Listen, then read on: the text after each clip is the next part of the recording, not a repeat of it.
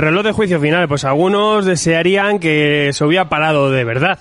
Pero realmente los derechos de Watchmen con DC, pues eh, tal como está la cosa, la rueda tiene que seguir girando y se siguen produciendo nuevos cómics.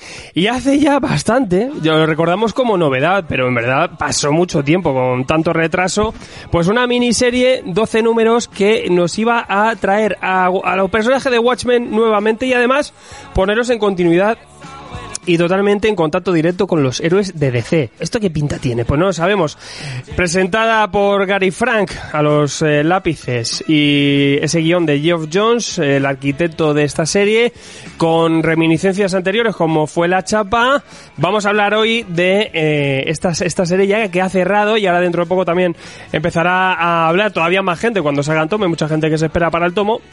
Nosotros vamos a analizar ya aquí el Doomsday Clock o el reloj de juicio final, como bien le gustó meter, incrustar ahí en las grapas a los amigos de CC. Tengo por aquí a mucha gente que lo primero que os voy a pedir es eh, que me deis en líneas generales ¿Qué es para vosotros o qué ha significado, qué creéis que es eh, Doomsday Clock? Señor mm, Alberto Garrido, que te tengo por ahí.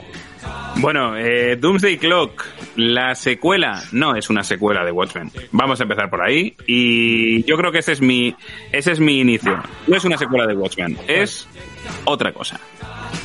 En verdad sí es una secuela. Pero no.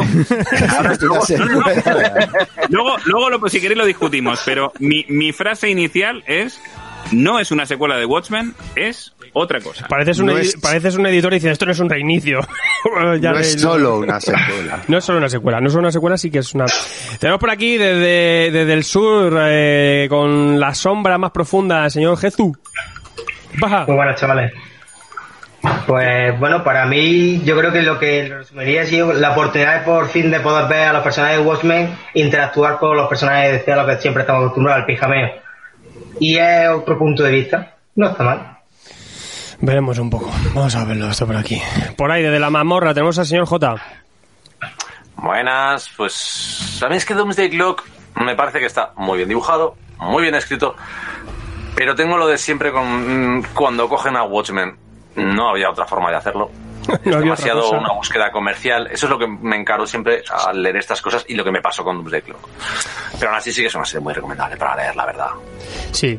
Sí, mucha gente luego siempre se lo cuestiona. ¿Por qué, ¿Por qué siguen tocando Watchmen? Ya sabemos que para que los derechos no pasen a la MUR, DC tiene que estar publicando siempre constantemente Sí, pero cosas. con que reediten el, esto ya vale. Con una nueva reedición vale, ¿no? Pues a veces sacan estas cosas, o lo que viene por delante, también en serie de Rocha, también con Tonkin y Jorge Forné más adelante, o sea que parece que están explotando bastante esto. Por aquí en el estudio tengo al señor Carlos, señor Carlos Z. Buenas, pues yo me posiciono con Garrido. Esto no es una secuela. No es que no sea solo, es que no es una secuela de Watchmen. A mí, para mí, es casi más un ensayo de Superman y un mini ensayo de Watchmen, pero super mini como de fondo, que en realidad es lo menos importante que tiene la, la historia. Y por lo demás, maravilloso. Se lo ha gozado. Estamos tú y yo leyendo el final aquí en, en la tienda y estamos los dos flipando bastante. Eh, por ahí, pasamos a Argentina también, el, eh, donde allá también tienen metaverso, señor Mariano. Buenas tardes, ¿cómo andan? Voy a acompañar a Carlos en esto. Me parece que es un ensayo antes que una historia. Jones no influye en la continuidad de Sedita, sino que lo que hace es escribir su teoría sobre la influencia de Watchmen en el cómic de superhéroes de DC. Y esto es lo que tenemos acá para develar hoy y, y comentarlo. Apuntamos eso, la verdad es que sí, es una... Ahí sí que ¿eh? le damos una... Te voy a dar el tic bien porque sí que ahí tiene mucha, muchas cosas ahí Jeff Jones. Señor Gonzagator, Pues yo coincido con esta gente, a mí me ha gustado mucho y además me gustó mucho que yo seguí la publicación en USA y esto coincidió con un cambio grande en las, bueno, un intento de cambio grande en las editoriales, tanto Marvel como DC, y los dos últimos números, tanto de Historia del Universo Marvel como de este Doomsday Clock, coincidieron casi en, en el día de publicación, en la semana de publicación, y yo les veía muchas reminiscencias, pero mientras que Marvel, eh, Historia del Universo Marvel se centró más en explicar la historia de todo su, de todo su desarrollo y menos en, en una historia como ha hecho Doomsday Clock. Eh, Doomsday Clock lo hizo al revés, pero me parece tanto una buena visión del pasado como del presente y un poquitín de- del futuro de, ambas historias Pero en este caso hablaremos de Doomsday Clock y ya hablamos de Marvel, Historia del Universo Marvel. Y el Manhattan le quitó trabajo y ahí lo tenemos desde la silla, en su silla, el señor Metrón, señor Mayman. Geoff Jones, tú antes molabas, tío. Vete a la mierda, hombre, vete a la mierda. Ya, ya. Yo así no... Ya empezamos, ya lo empezamos. siento, Cuando ya Alan Moore a tu casa, Alan Moore a tu casa. La primera en la eh, frente. Vienes Tenemos- provocando. Tenemos que llegar a do... bueno, ahora que ha terminado esto ya en 2020, para que venga alguien a recordarnos que Superman es el pilar de todos. Una vez que apareció Superman en el Action Comics ya surgieron el resto de superhéroes. Y la innecesaria realidad de tirar de Watchmen, para lo que sea. que pillemos. Es un poco eso. Eh, bueno, también aparte de aquí mucho Superman, mucho Superman, también hay que sacar que la JSA mola y mola mucho. También la de también, también. también ahí. Pero volvemos, un problema que eso de la JSA o lo de Superman, el problema es que cuando habláis de vuelve atrás en el tiempo, habla del legado de la historia, es la serie de C que menos habla del legado de C. Habla del legado de Watchmen, que influenció, cambió el mundo del cómic, pero sin embargo en un momento te dicen, pero eso no mola. Es la Liga de la Justicia, lo anterior lo que mola y haces, no lo entiendo.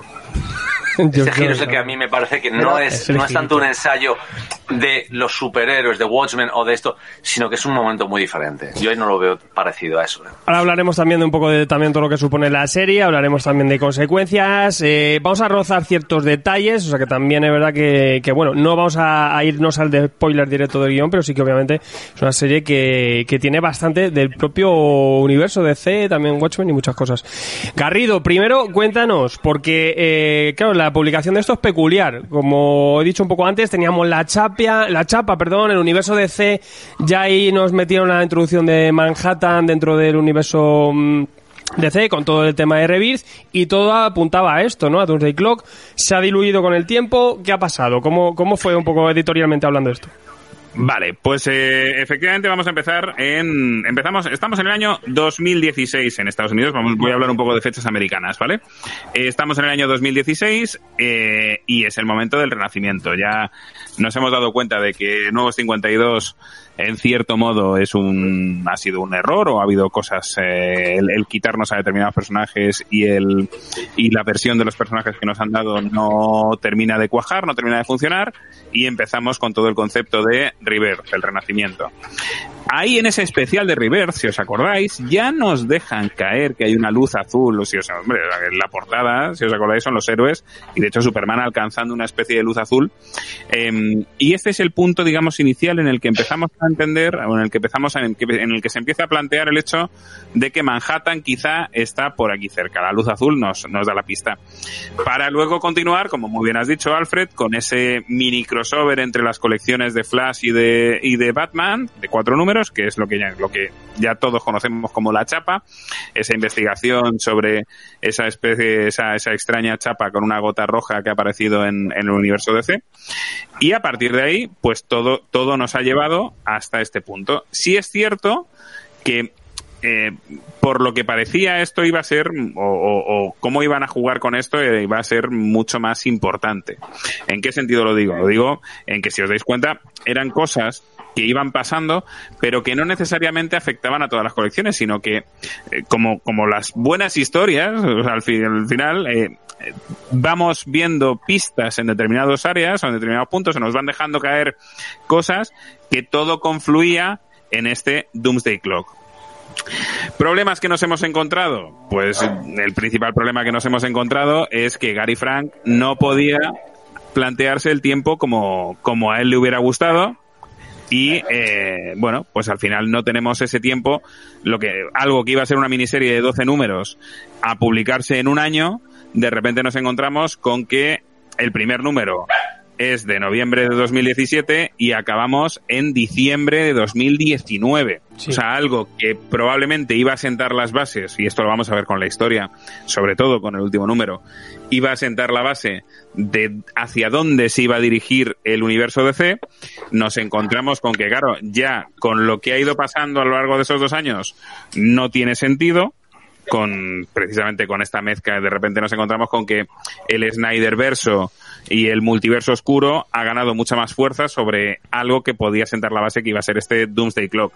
Obviamente nos encontramos con la marcha de Didio, nos encontramos con eh, movidas editoriales en medio mogollón. Ese, lo que, lo que tú comentabas antes, el 5G. ¿Dónde está el 5G que yo lo vea?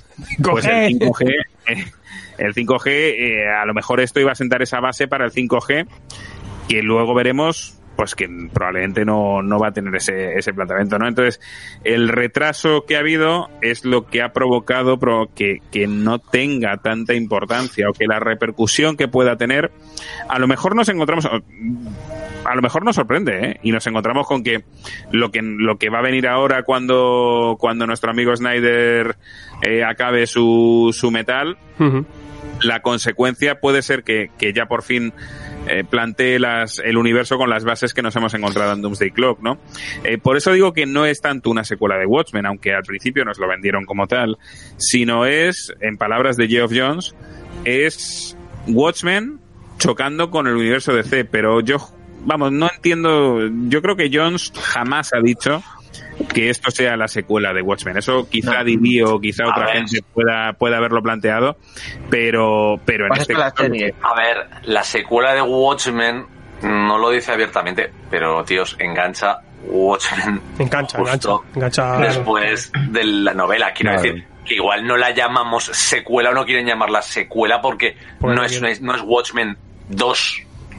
Pero No, no, no es, es- que es como si yo cojo, hago, Bore- hago un punto, empiezo a escribir, por ejemplo, justo el capítulo después de Bore Game y digo, no, esto no es la continuación de es Bore una Game. secuela. Hombre. sí lo es. pero, Es pero- la continuación, aunque no Es- sea una secuela que se llame Es, Bore es Game. tu- es tu secuela, pero es secuela. de una la secuela secuela. tiene que ser canónico. Y tiene una, una, un canon medio dudoso esto. No sabemos bien cuál es su influencia en el canon todavía. Hombre, No en el podemos- caso- Está bastante definido por, en el está canon bastante definido por cómo retoma la historia de Watchmen. Sí. Y eso Sí, creo tocando que- el canon y estás incluyendo algo que hasta ahora Ya. no había. Ahora es- mismo, el siguiente canon es lo que haga Tonkin en que, es que, ojo, ojo. No, una pero cosa, el canon una- también se está haciendo lo que es la serie más Rorschach, que es más parecido a seguirlo.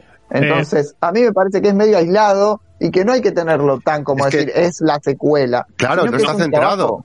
Parte de una secuela y de ahí ya se desvía. Pero Ahí va. parte de lo que es una secuela. sí. Luego no se centra en la continuidad de Watchmen solamente, por decirlo de una manera, pero parte de la continuidad te- de Watchmen te y de ahí ya se desvía para lo que es evidente integrar a la continuidad al, al- a la Tierra Watchmen. Antes que todo esto, vamos a, a ver un poco de qué va, de qué va Doomsday Clock, que nos presentan sobre todo al principio en esta en estas grapas, que las, las hemos ido trayendo aquí según iban saliendo. Señor Mike, eh, ¿cómo empieza esta historia? Este Pues cuentecito. justo. A ver, a ver, a ver, ¿cómo empezamos con el refrito? A ver, bueno.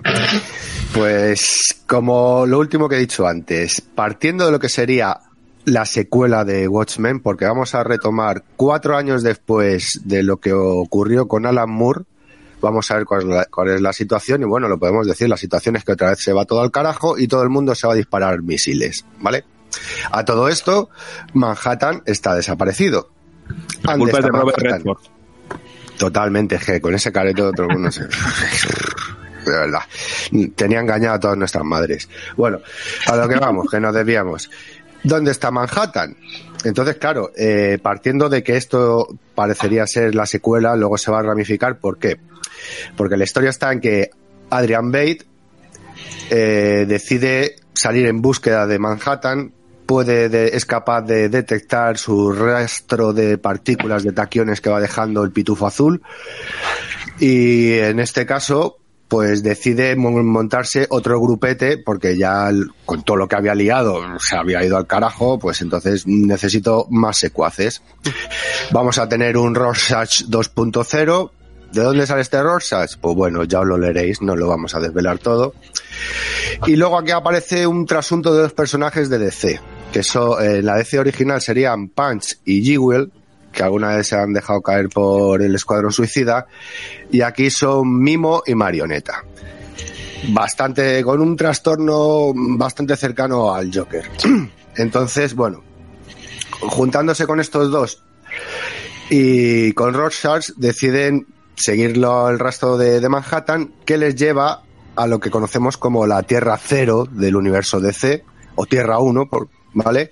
El- eh, aquella tierra donde se apoya todo el multiverso, ¿no? Donde están los héroes que conocemos de toda la vida.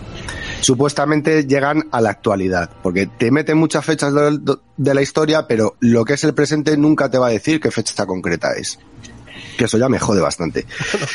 Pero bueno, en fin, a raíz de esto, lo que vamos a ver es el- la influencia que ha tenido el devenir de la desaparición de Manhattan con su intromisión eh, y su llegada en, la Tierra 1.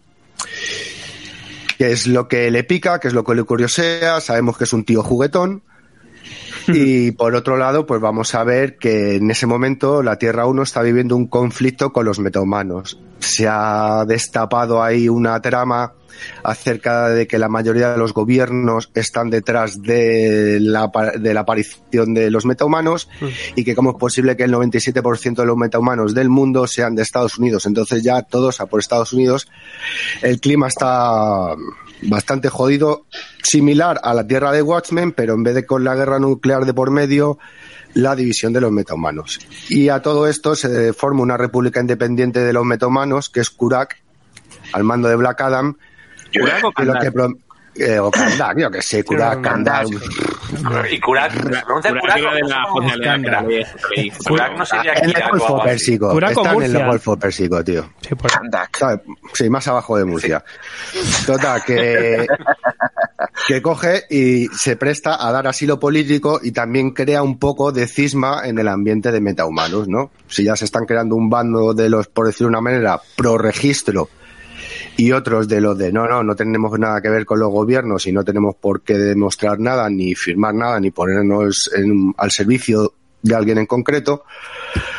Todo esto se abarrunta con lo que ha comentado antes Gary de las señales que hemos podido ver en el primer número de Reverse o, el, el- o en el especial de la chapa. Y esto pues va, va juntándose un poquito y veremos cuál es el devenir de toda esta historia, ¿no? Y luego de repente al final, ¡ay! Nos hemos acordado que estaba Wally West por medio, vamos a meterlo otra vez. Que salió Revis, oye, acuérdate que. Pobre Wally. Sí que Pobre ah, Wally. es un, es un cirio, porque como dices tú, este, la intencionalidad de esta serie son varias. Joe Jones aquí tiene varias intenciones. Por una, homanage- homenajear totalmente a Watchmen, dar una continuación, al final le da una continuación para implementar a estos héroes dentro del universo DC, hacer un evento que nos vaya a presentar lo que podría ser el 5G o un- no sabemos bien, una nueva situación y dejar muchas pildoritas y por medio pues eh, muchas cosas en estos 12 números que al final tiene una estructura muy similar a Watchmen también, donde eso pues nos saca por ejemplo estos personajes, el, el- el mimo, y, la marioneta que me encantan, estos son unos personajes brutales y le dedican también un número, ¿no? Como hicieron con Rochman, con Rochat, ¿no? Le da un numerito ahí de origen para ver ciertas cosas, muchas, muchos paralelismos que encontraremos en, en Doomsday Clock, pero como decís tú, se, se mete dentro de continuidad, nos viene hablar un poco también de la figura de Superman, la importancia de Superman como el primer héroe en la historia de- del cómic. Eh, también sobre la importancia de Watchmen y la y, lo que es la repercusión en el, en el mundo de, los superhéroes. Tiene mucho Doomsday Clock. Eh, por, a ver, ¿quién quiere primero el, primero levantar la, la, la ansiedad un poco y comentar un poco todo esto? ¿Qué vemos un poco aquí? Carrito, tú que tienes muchas ganas también. Voy a dejar a Mariano, que Mariano está ahí No está un fallo. expectante. Bueno, vale aclarar que además de los personajes de Watchmen hay recursos narrativos y visuales en los que se imita explícitamente a Watchmen. Tenemos los colores, el entintado, los complementos informativos al final de cada capítulo y sobre todo la grilla de nueve paneles que nos deja visualmente a pa- pasitos nomás de que sea prácticamente igual apenas uno la abre. Sí, y ta- o, o el detalle de que la primera viñeta es la portada también. Muchas cosas. Eh, muchas cosas. Eh, los piratas. Aquí hay unos pseudo piratas. Ahora los piratas es una, una serie Ay. noir. O sea, tiene Hay un montón de situaciones que ex- extrínsecamente ya se parecen. Y Gary Frank adapta su estilo de dibujo al de Gibbons. Es decir, no es el Gary Frank de Midnight Nation, el de Supergirl, es otro Gary Frank que camaleónicamente se equipara a Gibbons. Para algunos puede ser un imitador y que esté mal, o puede ser que esté haciendo lo que le pide el guion de algún modo. Yo creo que es lo que le pide el guion, lo Yo que también. le pide la editorial y un poco Sí, cómo está enfocada la historia. Hay que contarlo a los Watchmen y si podemos, y si tengo un tío que me puede representar fielmente el estilo de Gibbons, pues adelante. Y es lo que le ha tocado a, a Gary Frank. Hay que decir Yo que creo que mejora cuando más se suelta y menos atado está, que son los últimos números en los que se olvida completamente de, del ritmo, no del ritmo, de la copia de ritmo de, de Watchmen. Y es Hay- cuando mejor está. Hay que decir que lo que están intentando aquí entre, entre Jones y Gary Frank es realmente emular Watchmen con, con la intensidad que tiene, con los recursos y con muchas cosas. Se entiende ese retraso, se entiende ese retraso porque realmente la obra es faraónica. Es intentar llegar a la misma calidad y, y- y, de hecho es una obra que pide del lector, es una obra que tarda, que para ser una grapa también. Te tiras un rato leyendo y, y eso a nivel compositivo, a nivel gráfico, eh, Geoff Jones, eh, digo, Gary Frank tiene ahí un, un trabajo descomunal que, que era un absurdo pensar en que iba a cumplir esto en hacerlo en 30 días una grapa de Yo es que, si me preguntas, lo veo a lo visual totalmente acercado a Watchmen, pero en cuanto a tema de guion es un intento. Es un intento, claro. No, tiene, no es capaz de adquirir el ritmo de, del amor Es que- por ningún lado. Es que no tienes la prosa, También. no tienes la cabeza, entonces eh, No, cuando y- intentas escarbar y ser profundo, no llegas Y a tan- ese también es nivel. verdad que en, También- cua- en cuanto mezclas un poco el, el- el lenguaje de Watchmen con, con lo que es la continuidad de C, ahí la, la línea se te distorsiona o se te mezcla. Entonces, aquí tenemos una, un mixto. Al final es una mezcla totalmente entre Watchmen y lo que tenemos siempre en DC. Eh, también el mensaje ahí queda, queda distinto. Yo creo que es- baja, baja lo que es el nivel de Watchmen, baja un poquillo. Pero, pero bueno, yo creo que im- impacta bien. O sea, y sobre todo consigue mezclar estos dos elementos sin, sin que lleguen a matarse. Aún así suena, suena un poco extraño. Hay momentos en los que tenemos auténticamente un cómic de casi como de la Liga de Justicia, de pijamas, y momentos en los que tenemos eh, cosas que nos, nos hacen reminiscencias totalmente a Watchmen. Pero eh, yo creo que está, está por, por capas, ¿no? A veces lo encontramos, a veces se va un poquito más a lo otro. Es que claro, hay veces que te encuentras un poco raro porque, eh, como estamos viendo, visual, no solo visualmente es que se parece a Watchmen, es que como todo es un intento de venderte que es un Watchmen 2, eh, el guion también te lo, te lo colocan como si fuese Watchmen. Entonces, tú estás viendo a ese, a una historia de DC en ciertos, en ciertos, grapas, una historia normal de, bueno, normal entre comillas, y estás viendo un guion que te resulta un poco raro, te resulta extraño de estar leyéndolo así, ¿no? Mm, entonces, eso ahí yo creo que es donde pierde un poco, en ese int- intento de emular tantísimo el Watchmen y sin, Y sin luego hacer un evento de obviamente C, poder hacerlo. ¿no? Que, que- que Claro. al final estás haciendo un evento de C. Garrido, No perdamos es que- el detalle que es que Alan Moore tuvo que hacer esto si los personajes originales, de la Originales. editorial por todo lo que conllevaba, por el revuelco que daba, por el tratamiento que daba a los personajes, por cómo dejaba todo. Entonces, claro, ahora eso, mezclarlo con los personajes originales, Choca. chirría. Chirría un. Chirría porque, claro, o, mm, van por, van paralelos, no se cruzan. Entonces, a la, a la que lo cruzas, eso salta un poquito las Son, chispas. son dos mundos, Garrido. Yo, eso es lo que os iba a decir, o sea, volvemos a, eh, seguimos repitiendo el hecho de que es una secuela o tal.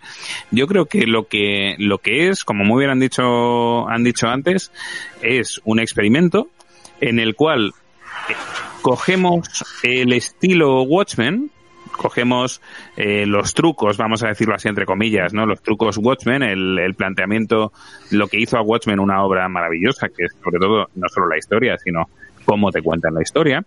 Y, mi- y- yo creo que juegan con eso para darnos una historia en el que el protagonista, vuelvo a repetir, es Superman. O sea, el, aquí el, el, el Doctor Manhattan importa muy poco. Ma- el, Ah. Doctor Manhattan es el, es el.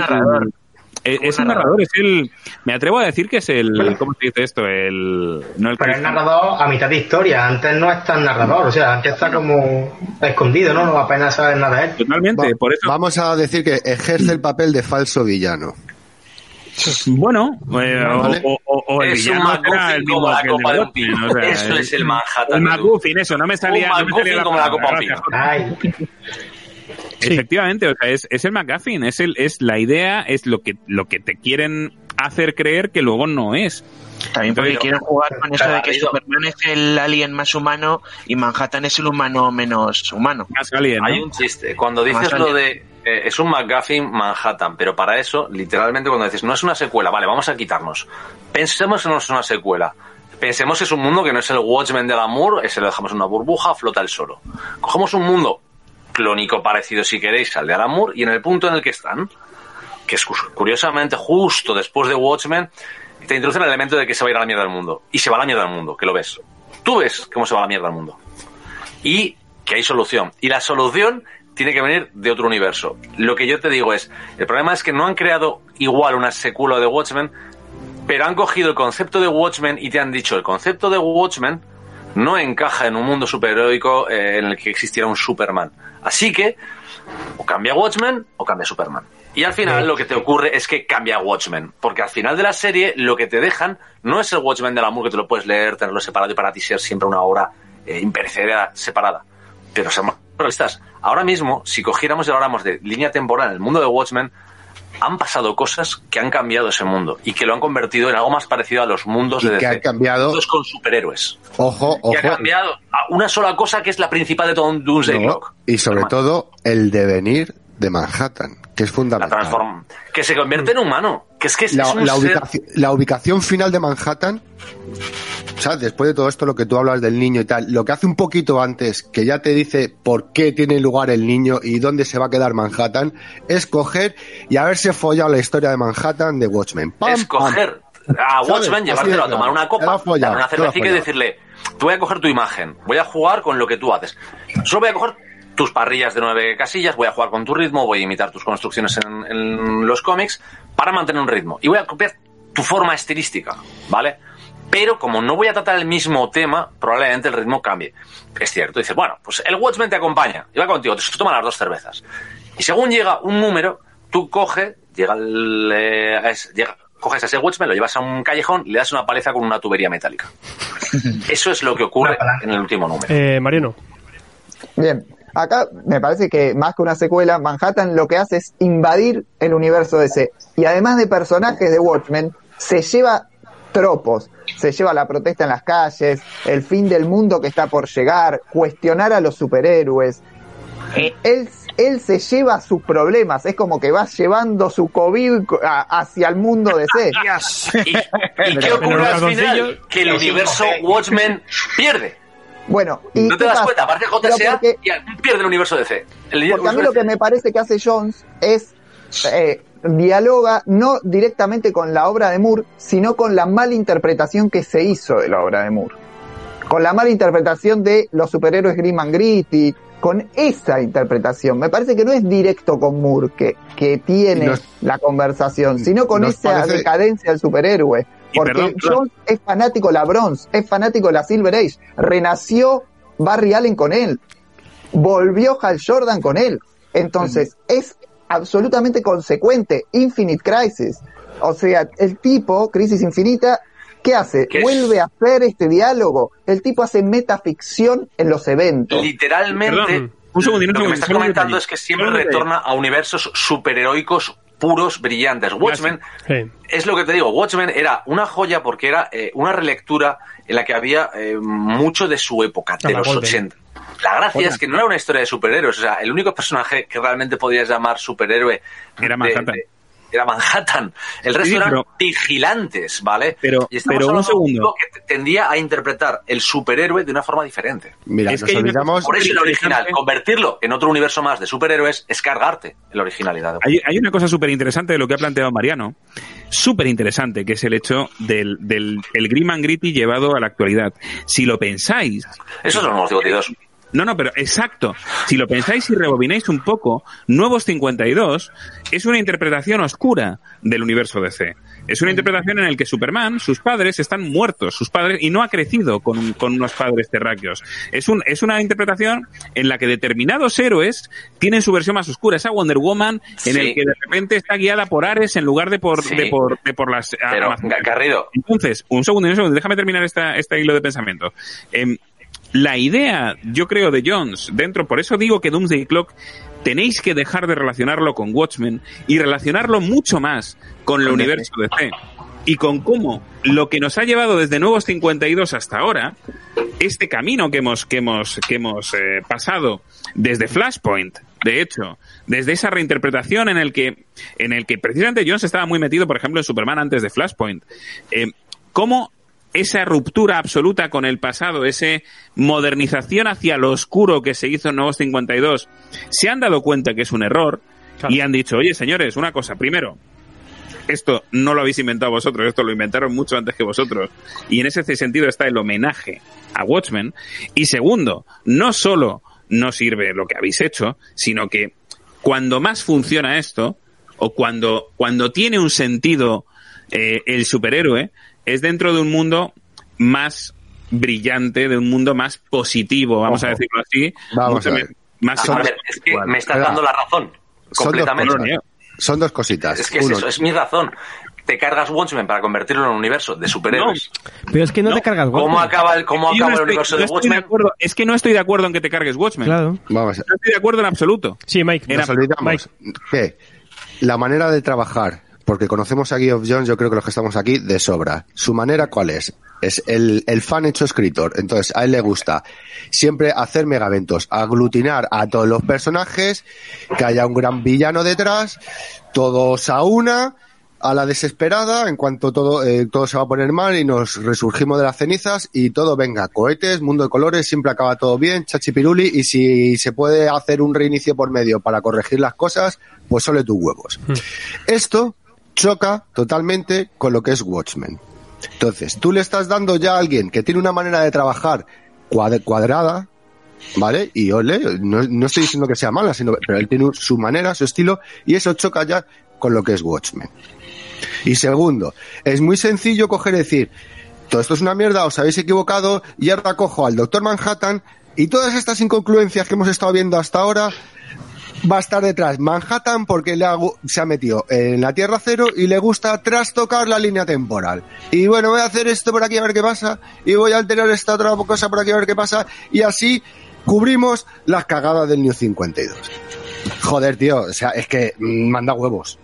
Es Manda básicamente lo que te digo. Niega cualquier universo que no sea de superhéroes brillantes. Sí. Y lo primero que hace es negar Watchmen con esa concepción. No, Y no, acabar, el co- acabar la serie literalmente negando que Watchmen, No estoy de acuerdo. negando a Watchmen. Es que no lo niega. A sonar- Watchmen necesito hacer un spoiler. Necesito hacer un Watchmen termina spoiler.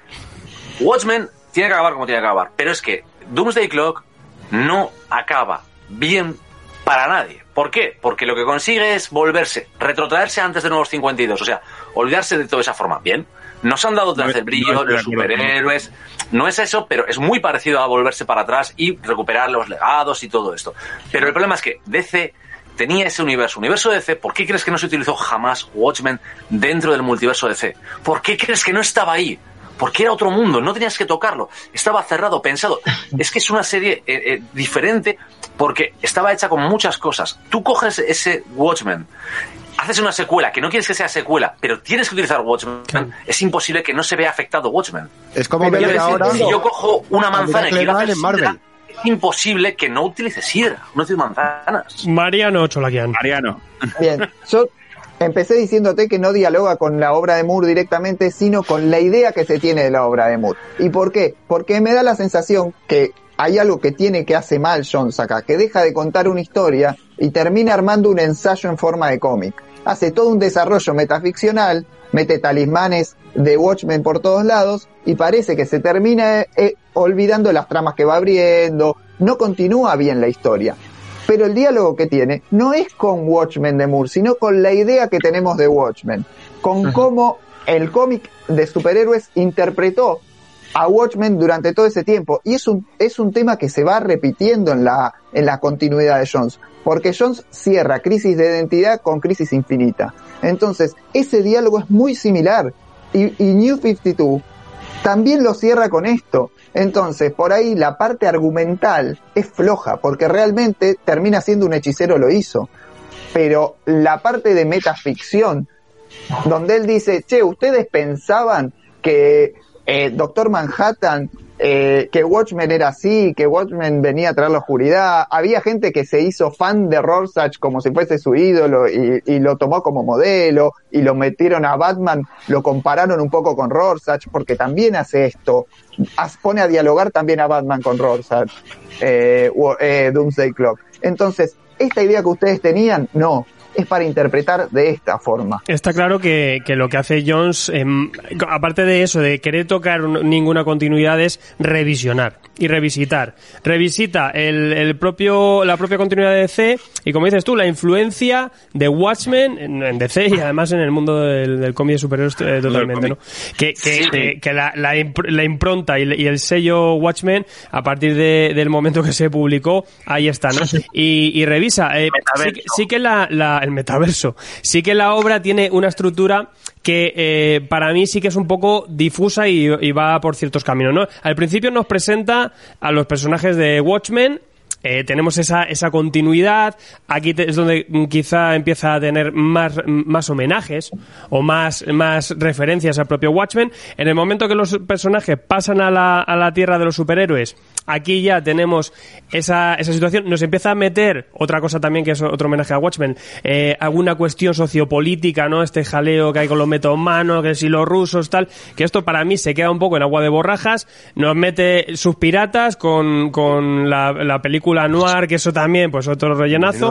Pues si lo que no funciona en Watchmen, pues tú también lo metes. Y, y luego sí que la- eh, empieza a tener cierta importancia cuando tenemos ese revisionismo, ¿no? Cuando Manhattan empieza a volvernos locos con fechas y tiempos y empieza a contarnos de todo y, y se está revisionando ahí realmente pues el universo DC también, la figura de Superman las versiones también de Superman alrededor del tiempo y la importancia también como personaje mm, más allá fuera de la viñeta.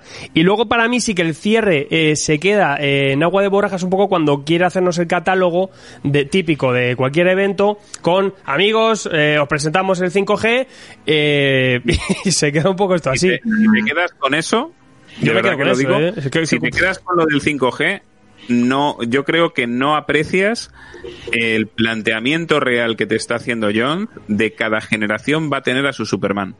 O sea, el mensaje final. Claro, pero eso lo hace a Eh, mitad de obra, ¿no? Más que el- al el final. no, no, no, el- es en ese mismo número. El mensaje final con el que con el que yo creo que Jones quiere quedarse y quiere que el público se quede es tus padres tuvieron a su Superman, tus abuelos tuvieron a su Superman, tus tatarabuelos tuvieron a su Superman y tus tataranietos van a tener a Superman. Y Superman siempre va a ser un extraño alienígena que cae en la Tierra y que ayudará a la Tierra como sea necesario en ese momento. Que sí, En que es la, es la tendrá- constante. Es la constante de la Eh, esperanza. eso no lo hemos Pero- dudado, lo de Superman No, claro. lo tenemos completamente Es la seguro. constante de la esperanza, Es imposible tío. en esos dos números no enterarte. Esos dos números es imposible Si no te darte quedas- cuenta si de te eso. quedas con lo del 5G o con la coña que te mete, por ejemplo, de la Ya, pero es que eso está novio, A ver, Garry. lo Está novio. Alfredo, Alfredo ha dicho, una Alfredo maravilla. ha dicho, Alfredo Una habla del final que se ve el repaso de superhéroes y de lo que ha cambiado. No habla de Sí, claro, que te quedes con eso, habla de que hay un repaso final. Eso, lo estaba repasazo de- Eso que te- Es, se queda con es eso. tan evidente, tío. No es la primera vez que nos están vendiendo, porque nos lo llevan vendiendo desde que somos pequeños, de que eh, Superman es el pilar de todo esto. Y me dices, muy bien, pero luego es el personaje con las historias más coñazo que hay en todo el planeta. Tampoco estoy de acuerdo, pero bueno. Entonces, Yo voy a claro, hacer una- voy a hacer una todo gira en torno a Superman, pero los que están girando alrededor tienen mucha más chicha que Superman. Claro, la J se más, coño. de verme toda la vida, tío, siempre tiene que ser Superman, el paladín de la esperanza, tío. Baja. Cojonudo. Yo, yo mira que no soy en absoluto fan de Superman, pero, y aquí creo que matizo un poquito de Garrido, más que cada universo tiene su Superman, yo creo que lo que nos quiere mostrar es que cada universo merece su Superman. Y creo que es ahí donde no nos, no, no, Ay, no os el está gustando es- la revisión de Watchmen, porque os está metiendo un Watchmen que ahí no existe No un es Superman. No hay Superman. Claro, en. Watch- claro, pero eh, Jones por lo que te quiere decir te es que da sí, es que que sí merece acaban que la exista. serie y te meten un Superman en En algún cierto momento. Claro, claro. Watchmen sí tenía un, super- un Superman. Era Doctor Manhattan, El pero Dr. él niega. No, no, no, él- el Doctor Manhattan no era Superman. Un Claro. superhombre no es Superman. Superman es otra cosa. Pero él, él controla tanto tiempo como espacio como todo para saber lo que va a pasar en el no, momento poder pedir los actos. Jesús, O sea, a ver, te lo digo así. El problema es, lo que significa Superman no existía en el mundo de. Watchmen, ¿vale? Lo que significaba Superman, no que hubiera un tío con superpoderes. No. Por eso en mi ratón de tres me puedo ir a Marvel y en Marvel hay un Superman. Aunque lo llame así. No, me refiero a que en el mundo de Watchmen no existía la entidad de Superman, que es lo que crea esos universos técnicamente según ha dejado en su tesis planteado Jones. Y por eso, cuando acaba el puñetero cómic, coge y te pone a Superman en el mundo de Watchmen. ¿Cómo afirma? A ver, que no te digo que destruya Watchmen, porque Watchmen está aparte y será y funciona toda la vida. Sino que coge y dice, vamos a indicar que si el universo de Watchmen no funciona o no funcionó, la solución que ha visto Manhattan es que todos necesitamos a Superman. Es que es lo que ha dicho- estaba diciendo abajo Mike. El problema es que eso sí que es continuo con el mundo de Watchmen, porque te dan hasta las fechas después de Watchmen. Sí. Tienes los años de continuidad después de Watchmen, las fechas, las ocurrencias, y al final te mete esto. Te está diciendo, en Watchmen Y, habrá un Superman. y ojo, aparte, la, Las import- la- fechas, la importancia de. Pero espérate, porque esto, como dices tú, sienta. Realmente sienta una continuidad para Watchmen y quiere sentar una en la continuidad de DC. Lo malo es que mm, habrá que ver No si esto sienta continuidad en DC. Porque DC luego ha ido a su bola. Como decimos, lo de 5G se ha transformado por ahora en el, so- en el, el- el Future State, Future State. que tampoco va a ser nada concreto, es difuso. Por lo tanto, no hay realmente ningún plan. Esto se. Mola, a mí me gusta mucho el, el, el, el- el- quizá lo- lo- el desarrollo un poco de esta serie, pero eh, si no lleva a nada, eh, se queda de verdad en agua de borrajas. Para mí sí que es una serie No, que falta pero- concretar o falta que vaya Watchmen no lado nada. realmente. Pero es que lo que cuenta al final de Superman, yo te lo he contado. Grant Morrison en el All-Star Superman. ¿Para qué necesitas otro? Pero es que... A ver, Mike. Todo el mundo. A, a ver, Nos- es nos que, olvidamos de una que cosa. esto... Ah, perdón. Wa- Watchmen es un universo, una tierra deprimente, sin futuro, decepcionante para la humanidad, sin esperanza, ¿vale? Y llega el Geoff Jones y dice, te lo voy a hacer mejor, te voy a meter la esperanza y la esperanza te la meto una una pata- Superman. una Y eso es Watchmen, coger y Tío. putear al Watchmen, tío. Watchmen No. es un concepto No, de tragedia, no, tío. Termina mal. no, Te- es termina, que- termina como un puto desastre, tío. Te voy a decir una cosa. Sí, la esperanza de Watchmen no pueden ser los superhombres. La esperanza la de Watchmen tiene de que ser la gente uniéndose y acabando con los monstruos. Y el problema es que meter un superhombre que lo arregle todo es destruir la idea de Watchmen. El optimismo de Watchmen no es el superhombre. El optimismo de Watchmen es el mundo, tiene que cambiarlo la gente. Pero si es que Si metes a Superman, te cargas Watchmen, porque de repente Eh. Superman va a cambiarlo todo. Mariano, Claro, es que sí, lo, lo dice, lo define Bien. perfectamente un diálogo de dos policías aquí en, en Doomsday Clock. Salen y dicen, joder, menos mal que somos de Metrópolis porque ahí siempre tenemos a Superman. Claro, es que es eso, es que, es que es el Deus es máquina. O sea, si tienes a Superman, al final siempre lo- va a aparecer él para solucionarlo. Pues no, es- tronco, que ya somos mayorcitos, tío. No necesitas siempre a tu papá. Llegará un momento que tu papá no va a estar, tronco, y tendrás No, que es echar como dice, es como, le- es como dice el héroe en la obra de David Rubin. Mientras sigan jugando los dioses a lo dado con nosotros, siempre vamos a necesitar un héroe. Y me gustó esto que decía J de fechas rompía y de cómo, y de cómo empieza la primer viñeta de la, de la serie. ¿Por qué? Porque es noviembre de 1992. ¿Qué pasa en noviembre de 1992? Muere Superman. El Grim and Gritty se carga totalmente el mundo superheroico. Entonces, no es Watchmen metiéndose adentro de... eh, no es Superman metiéndose adentro de Watchmen. Es la crítica a Watchmen no tendría que haberse cruzado antes, porque ideológicamente se viene cruzando desde que terminó. No entran los personajes al mundo, pero la Pero mancha de. Watchmen, como si fuese Concepto. esa materia oscura de, de Dark Knights Metal, bueno, es lo mismo. Viene Pero es con... porque Pero- lo ven dañino, pero- la gente es que, que- solamente está es que acostumbrada al, al colorido, a los No, juegos pero Mike- No, no, no, es que La además- jode- copia de Watchmen no supuso el perder al superhéroe, Además- supuso la cruda realidad. encontrar algo diferente. Pero no sale perder al Pero también, Sí, pero a lo mejor el espectador está leyendo a... Perdón, sigue, Jesús, No, que a lo mejor también el espectador está leyendo a este nuevo al niño que hemos comentado como si va a actuar como el Superman que nosotros conocemos y a lo mejor no tiene por qué ser así tampoco. Y, Eso está- y se ve una especie En de... realidad sí, esa es la idea. La idea es esa, que va ha a ser creado diferente. Superman. O sea, La idea La es idea es que ha creado Superman. Les ha es dado un niño. Superman a Tú no Superman. sabes qué, niño- qué tipo de niño va a ser. eh, Carlos, Pues un que cabrón llevas un rato, que llevas un rato hablando. Claro. Que lo- Ultraman lo- como en Tierra 3. Iba a decir que además que Geoff Jones te lo deja, te deja claro que esto no es eh, una revisión de Watchmen en el momento en el que en, el, en la segunda grapa, que no estamos en la quinta, en la sexta ni en la décima, estamos en la segunda en la segunda grapa, ya no volvemos a pisar lo que viene siendo el universo Watchmen hasta el 12.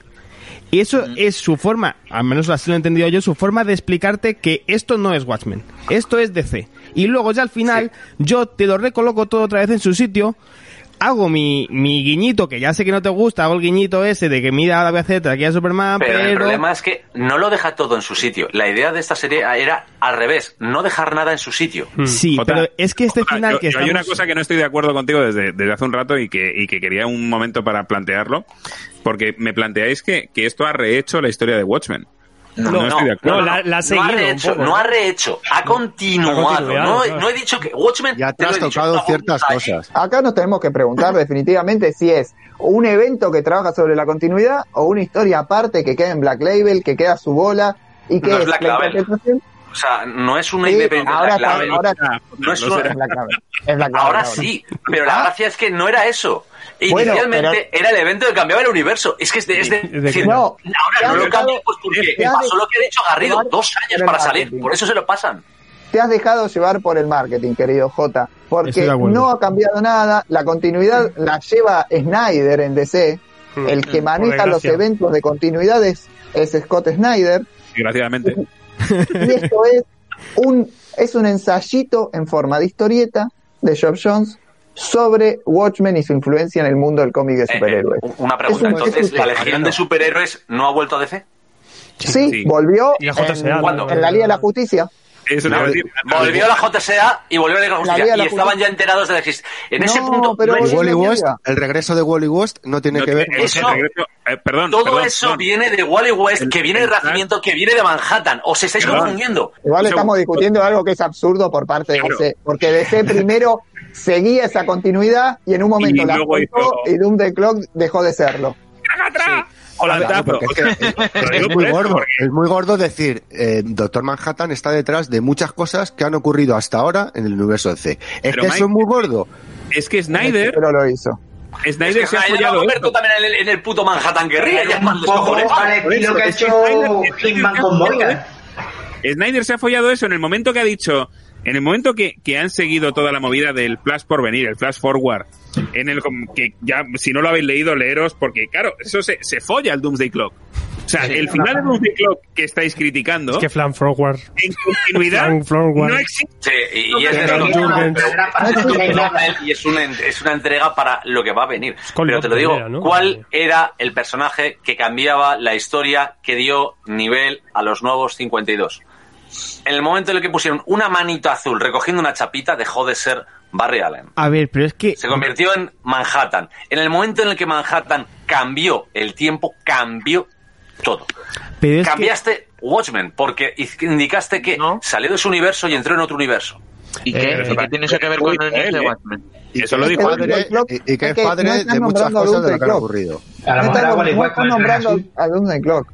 Es, a ver, eh, Darcy Ward ha quedado fuera, todo ha quedado fuera en, en las obras de Jeff Jones, porque son cerradas. Eh, Jeff Jones ha quedado fuera de la continuidad. No es eh, el autor más de ningún tipo de continuidad. Ojalá.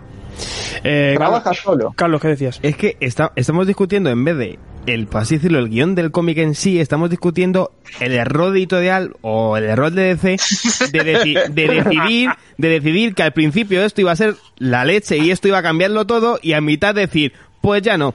Pues todo esto, pues bueno, pues, va. pues vale. Pues, pues- se lo ponemos el a es que en la historia, si ahora mismo, pongámoslo así, ahora ya no es continuidad, ya no forma parte. Pero ahora dime, en ese punto que iba a ser continuidad, ¿qué iba a hacer?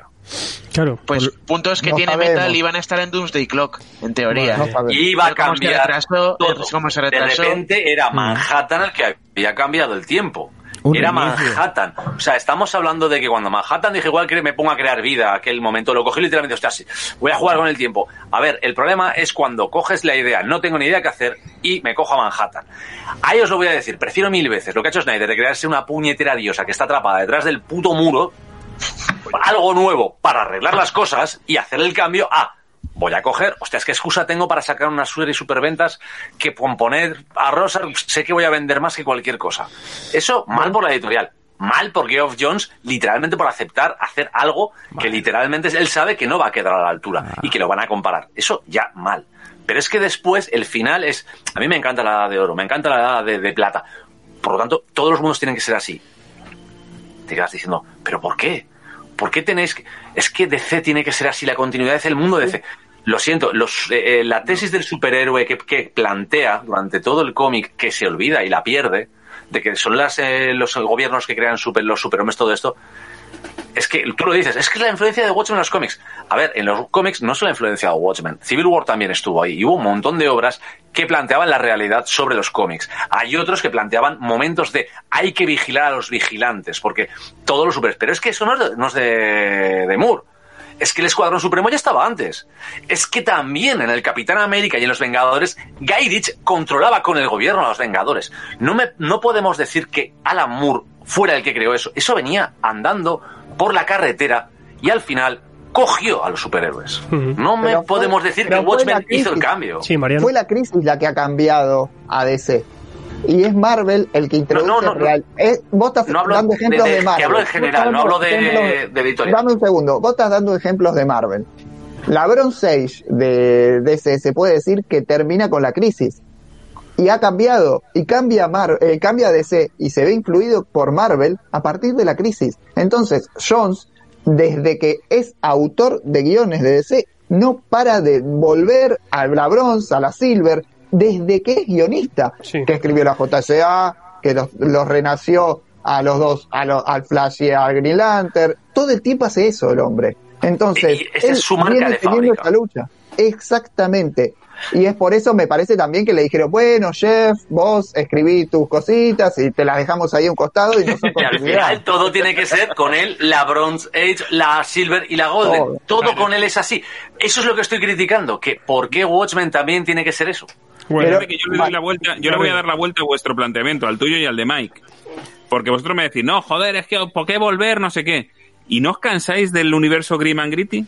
Yo lo planteo al revés. No, es, que decir, claro, la historia Para mí el está en planteamiento, que... el planteamiento es al contrario, es Tiene llevo, que haber llevo desde los años Pero 90, eso que tiene que ver. segundo, un segundo, un segundo. No, yo- pero llevo desde es los años debate, 90, Gary.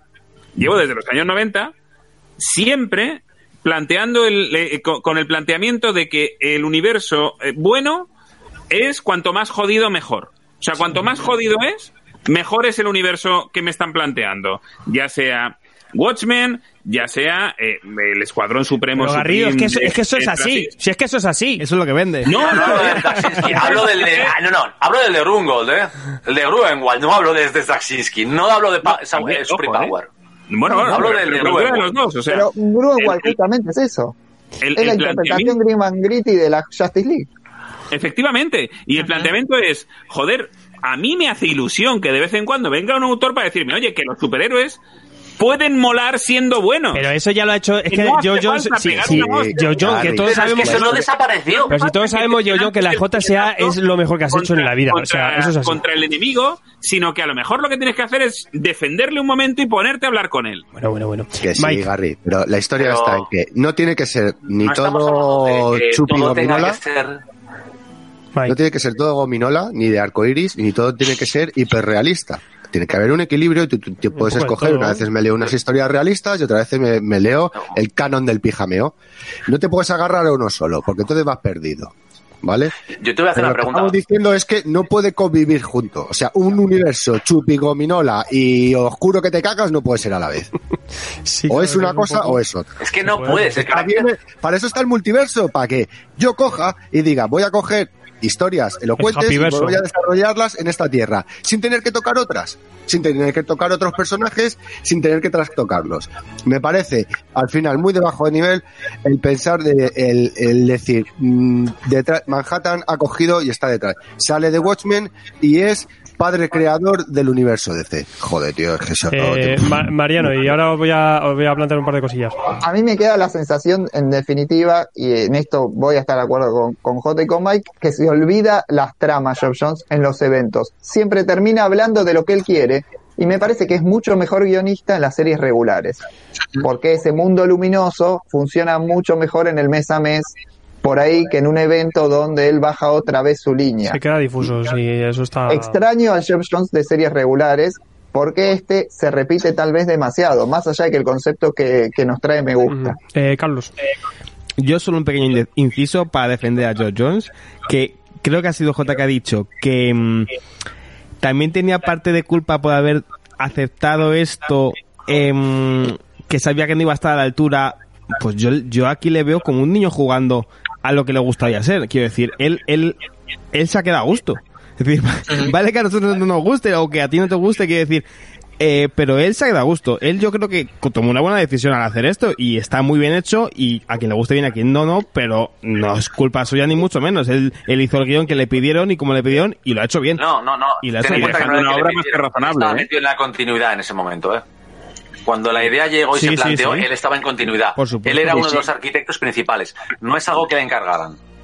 Estaba de, de jefecillo. Mira, yo entiendo que a veces eh, tú te ves ya en un momento que dices, voy a hacer algo muy gordo. Voy a hacer algo muy, muy, muy, muy gordo, lo tengo en la cabeza y me funciona. Pero luego cuando sale de tu cabeza no funciona. Y no pasa nada. Se puede criticar y otra cosa, porque yo tengo otras cosas que me... Yo, la JSA de Geoff Jones, me parece un ejercicio de recuperar la Golden Age y poner otra vez en la palestra a personajes super viejunos, encantadores, tío, y con una serie de historias que con una regularidad de mes a mes, aunque luego tú ya lo tienes ahí en el total, van acabando en sus ciertos eventillos, pero sin tener que repercutir a lo gordo, y le ves que el tío ahí disfruta y te hace disfrutar. Yo Y creo los que aquí grandes olvidados de, de Geoff Jones que aquí Y- nunca se han reeditado. Los, los Green Lantern. Green Lantern, Flash, etcétera. Pero Hawkman. claro, y luego, yo creo que aquí se ha metido en una empresa que al final le viene demasiado grande y que luego encima la editorial le ha dicho tu proyecto gordo que en lo que nos íbamos a centrar y que iba a ser un nuevo pilar pasamos de ello Ahora Encima- Snyder. enci- y encima va a ser Snyder o sea Dios. es triple ya Dios, O qué sea, os estáis de quejando de pero de Prefiero siete 18.000 veces. Doomsday Clock que 18.000 metales, ya te lo digo yo. Eh, importante, tratamiento de personajes. Porque, por ejemplo, a mí el mismo, el mismo y la... Yo estoy flipado. A mí me encantan estos personajes. En cambio, eh, Ozymandias prefiero mil veces al, al de, al de Lindelof que a este de George John, no sé vosotros. Los personajes, ¿os queríais con alguno? ¿Algunos ha chirriado? ¿Algunos ha gustado mucho? A mí es que Hombre, Bale- que Geoff Jones ha sido creador de personajes, con Stargirl la funciona súper bien, entonces a mí el rollo de adaptar Jigwell y Punch, que son unos moñetas, y hacerlos más al universo Watchmen, ahí por ejemplo, te- me quito el sombrero, les ha, les ha quedado de puta madre. Mm, eso está genial. Yo es que creo que realmente eh, sabe manejar esos personajes creados, desarrollados de otra forma. Eh, los únicos que él crea son los que realmente tienes que revisar. El primero es su Rosark, que funciona dentro de ese número que te explican todo su origen, está muy bien creado, pero es lo que digo siempre, a ver, que está bien escrito. Lo que significa es que, mm, que algo esté bien escrito, que esté bien dibujado, no significa que funcione. La idea inicial ya tenía esto. Y su Rosark, a mí me parece una construcción que podría ser válida. De hecho, es una de las cosas que siempre pienso, aquello de, joder, si hacen el Rosark, Tonkin lo continúa, cogerá este, ¿no? Era mi pensamiento cuando lo hicieron el anuncio, y no es este. No, qué va. Por ejemplo, otro- Yo- y yo- el- Otra cosa.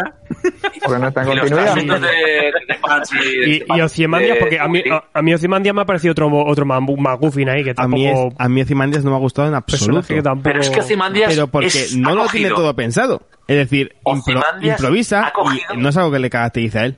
A mí es lo que más Yo voy a decir una cosa, no el gusta. Ozymandias que coge no es el de los de Watchmen, es el de la película. Sí. Es el de la película. Es el, el que Claro. tiene un plan de, "Oh, soy un malvado villano, y haces tú. Es el de la Este película. Y que no sale del plan, que no sale del plan, que se va a Es que otra tierra y era va con el súper mismo plan. inteligente. Se adapta, cambia, lo modifica. Si tiene que matar a alguien, lo mata. Lo cubre, lo tapa. El tío es una mente maravillosa. Y llega aquí y haces... Eh, este es muy tonto. O sea, y encima le ponen a Luzón al lado, que lo sabe todo y haces... Ay, Dios mío, ¿qué le han hecho a que podías montar claro, un ahí- ahí- ahí está el de la hostia, de es una pamplina o sea la situación en, claro, pues tú llega un momento y dices hostia mira Ozymandias y Luthor a ver eh, ese diálogo que A ver, a ver. esto esto lo pilla otro y madre mía menuda y te quedas como diciendo pues vale pues- pues- Em, pues. y, y- y sin, detalles, ¿qué, qué os ha parecido utilizar al comediante? Bien. ¿Qué refieres? Aparte de que se va paseando, no quiere hacer nada más. Paco eso Mira, ¡Coño, comediante! ¡Otra vez! ¡Y sale! cosas absolutamente eso es lo un, de- yo creo que es lo único que digo. Totalmente. innecesario eh, Es que, a ver, había que porque- usar el Joker con el comedian, si no... Una pregunta. ¿Y tenía que salir Batman y el Joker? Sí. El, Jo- el Joker tampoco tenía por qué salir. La portada. No, no no tiene- aportación de Batman es Batman, sí. puntual, necesaria, pero la del Joker y el mundo de Batman y Gotham y todo esto no lo necesitan para Batman es Necesitas importante. Al Batman de la Liga de la Justicia, no al Batman de Gotham. La Batman aportación es de Batman es para leerse el diario y luego dejárselo a Alfred para que se lea también el diario de Rorschach. Es que Yo realmente entiendo es que... que sale esa Gotham para poder meter bien al mismo y a, Es la y a la excusa para poder, para poder Claro. imitarlos con el Joker porque trastorno un- son payasos Claro. junticos, vendemos, que sale el Joker, que vendemos, venga. Exacto. Sí, Carlos, ¿qué, Bufón, un Carlos, ¿qué mimo y una marioneta. Falta elefante y ya tenemos el lote completo. que Batman lo tenemos aquí, por, ya lo hemos dicho antes, Batman no lo hemos, no lo hemos puesto para compararlo con Rochar. Ni más ni menos, para eso le tenemos, porque a la trama tampoco afecta mucho, quiero decir, si le quitases, lo único que perderías es esa eso comparación. Pero es que es importante para eso, Que porque... Watchmen no es Y por, el- importante. y por la chapa, ¿eh? Ojo. Bueno, sí, ya, claro. Sí, eso sí, eso sí. Yo pienso que es Watchmen co- no, decís, no es importante. Toda la obra gira alrededor del concepto de Watchmen y el concepto de C. Sí. Dos estudios de superhéroes completamente diferentes. Y el problema es que Geoff Jones podría haber dejado los dos mundos separados, haber de- dicho, es que no pueden convivir, que hubiera sido lo lógico, porque son dos conceptos, dos creaciones muy especiales y muy diferentes. Pero al final, como literalmente él quería continuar esto, coge, los engancha, los mezcla y hace, total, ya lo arreglaré. Es lo que me suena a mí. Total, tengo toda la continuidad que quiero para arreglarlo en algún momento. Y le dicen de repente, no, que aquí cortamos y nos vamos. Y hace, vale, pues he dejado un mundo de Watchmen con Superman, ¿qué hago? Nada. A mí me parece un poco error comparar a Rorschach con Batman, porque evidentemente Rorschach es cuestión cruzando la frontera. Cuestión está siempre en ese límite de, de- del extremo, ya, ¿sabes? Dices, hostia, este, este casi ya parece, se, se- se acercaría a la, a la extrema derecha.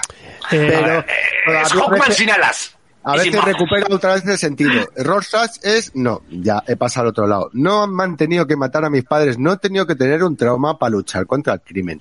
Ha sufrido traumas que le han forjado su personalidad. Pero no tiene nada que ver con Batman. Es el más allá, es el fin justifica los medios. Y Batman al final no utiliza armas de fuego, va con el no matar por delante. Entonces, tiene, por decirlo de una, manera, unos límites que están dentro de la ley. Rosas, ninguno. Ninguno. Bien más, el cabrón te roba los pancaques. O sea, es que. Eh, bueno, ni la de judías. En directo en Patreon, eh, Mariano antes, ¿eh? en directo en Patreon decía Joel Iglesias, me reafirmo en que el número 6 de, con la backstory de Mimo y marionetas de 10. Total. Sí que es un, un número que yo creo que es donde estos le da error. personajes- Es muy potente. Bien mejor que Rapa, o sea, totalmente. Pues a mí me gustó mucho cuando se encuentran el Doctor Manhattan con la Liga de la Justicia y poco a poco van enseñando los poderes y cómo el Doctor Manhattan se va quedando como impresionado y va explicando algunos como la magia y tal. Cómo se, cuando se encuentran el Doctor Manhattan y el Capitán Atom, eh, a mí esas- ese capítulo a mí me Yo- yo pareció hay una, hay una, brutalérrimo. hay una secuencia que creo que, mm, más allá del sentido que tenga para la historia, lo que pueda aportar o no, sí que está muy bien trabajada, que es ese momento en el que se lía en Rusia. Se lía en Rusia, Superman llega a Firestone, Sí. tal, hay un jaleo ahí. Está muy bien planteado esa, esa secuencia, ¿eh? O sea, funciona Sí, muy pero bien. el tema de los Luego superhéroes, ya- tío, sí, la luego teoría ya- de los superhéroes se pierde en un Sí, momento sí, sí. dado. Es una cosa que, que dice, Se bueno, ¿y recupera el último número en una página para que la JS sale, la resolveremos. Haces tú, ah, vale. Pero a mí me, me parece acertado escoger a Firestone, al Firestone jovencito, inestable, el cambiarle el rol al Dr. Stein, porque siempre Sí. había sido el buen rollazo, y el rol que le mete aquí Geoff Jones mm, le da un buen giro. Lo que decís de Rusia, pues sí, es ya cuando está ya Firestone está muy bien, pero hay ciertas cosas que son muy cómicas. O sea, eh, cuando Manhattan se percibe de lo que son las crisis o los reinicios en el universo DC, o sea, es que, eh, de, ¿qué pasa aquí que no puedo leer otra vez el futuro? Uy, y ahora esto ha cambiado, pero si yo, o sea, Oh, oh my es God. un poco como eh, Paco Martínez Soria viajando a Alemania, ¿no? Oye, ¿todo esto qué es? Mirando el plano del metro.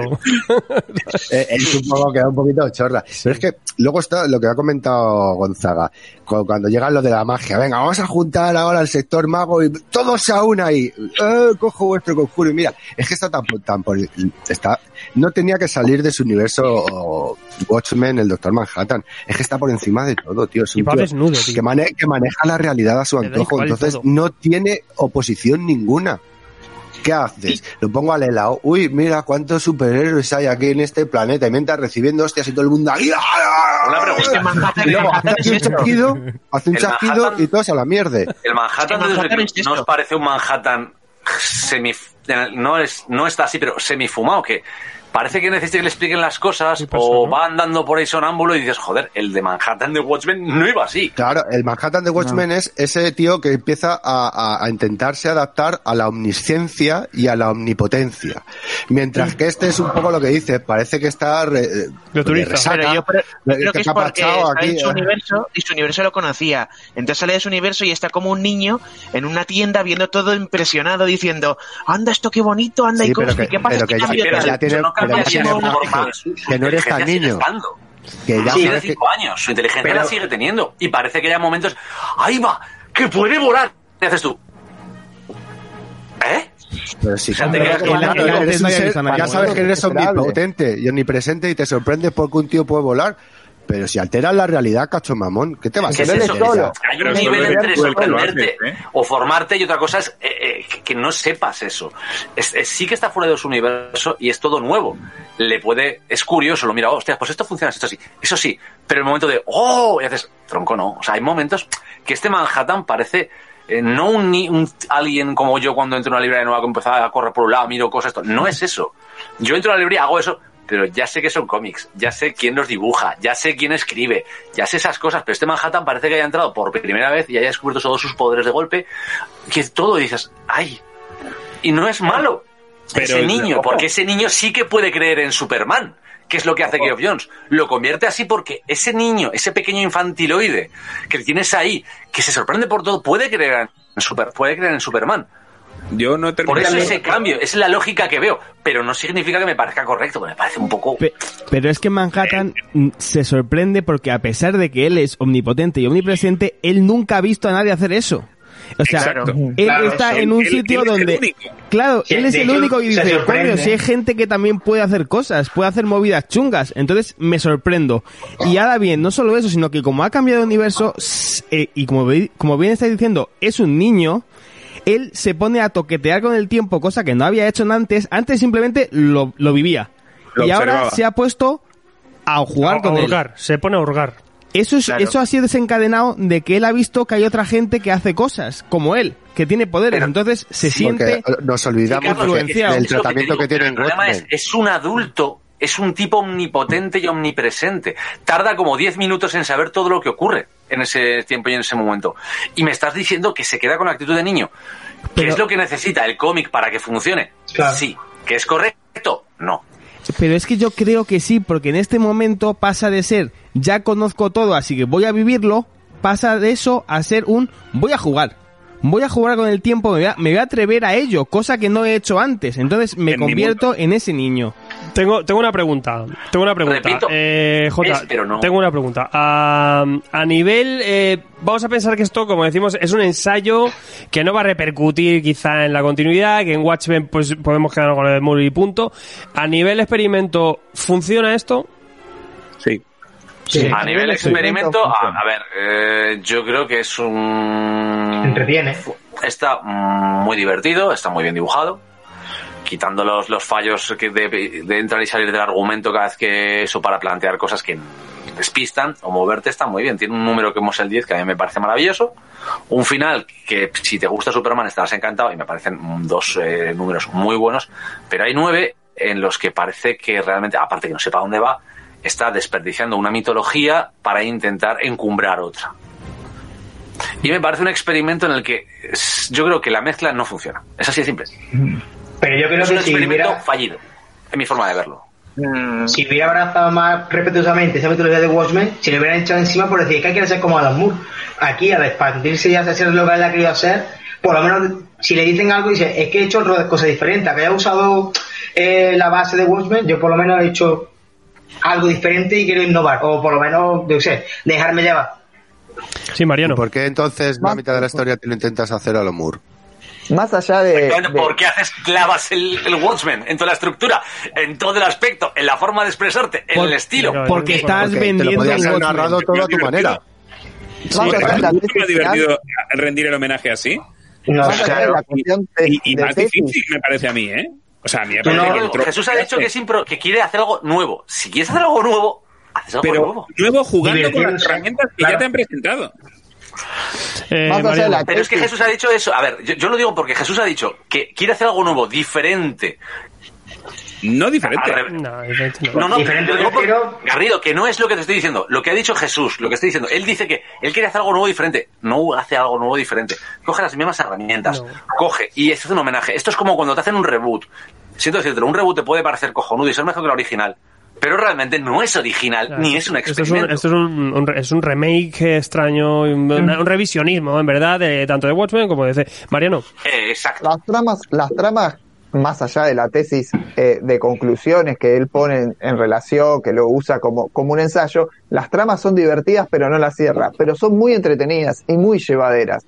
Tenés la de Kandak de Black Adam, que hoy Black Adam es, es, un, po- es un portento, eh, está en 52, la gente lo, lo quiere ver. Después tenemos la teoría de los superhéroes, que también es interesante, porque en el mundo de C nunca nadie cuestionó esta situación y pone personajes históricos como Firestone. Tenés la, la linterna con este Thunderbolt, Saturn Girl. Tenés un montón de tramas, hay un montón de información, además de lo que nos la pasamos discutiendo que es central. En 12 números hay un montón de puntas, es súper interesante eso. Estaría por ahí mucho mejor que esté bien cerrado, bien desarrollado y terminado. Pero las tramas son divertidas y uno tiene ganas No. de leer sobre eso. La gracia es que la, la- la obra se deja leer muy bien y te lees- está muy bien escrita en términos de que te lo puedes leer, te diviertes y está muy mm, dibujada de puta madre. Pero es que cuando te la lees por segunda vez es que empiezas a ver agujeros. Y yo tenía que repasar, cada mes me repasaba el número del mes anterior y que ahí veía agujeros. Y veía pero ¿dónde vas, chaval? Y me pasaba así el ¿dónde vas? Que, otra ramita, otra ramificación y haces, ¿para qué? El problema es que Geoff Jones yo creo que tenía la idea de que esto iba a continuar. Su el gran problema de Doomsday Clock literalmente es que no es continuidad. Que, Es que no iba a ser. pensando en continuidad y no hay continuidad. Eso es muy importante porque es que el, yo para mí el único fallo de guion que le veo a este cómic es el no haber sido continuado porque es que él abre cosas que él pensaba cerrar. No aquí, en otro sitio, en otro momento. Pensaba cerrarlo. Y ese es el problema de los esos pequeños agujeros de guion, que para mí son pequeños, aquí decían así, se disfruta perfectamente y bueno, a mí particularmente tampoco me parece demasiado exagerados.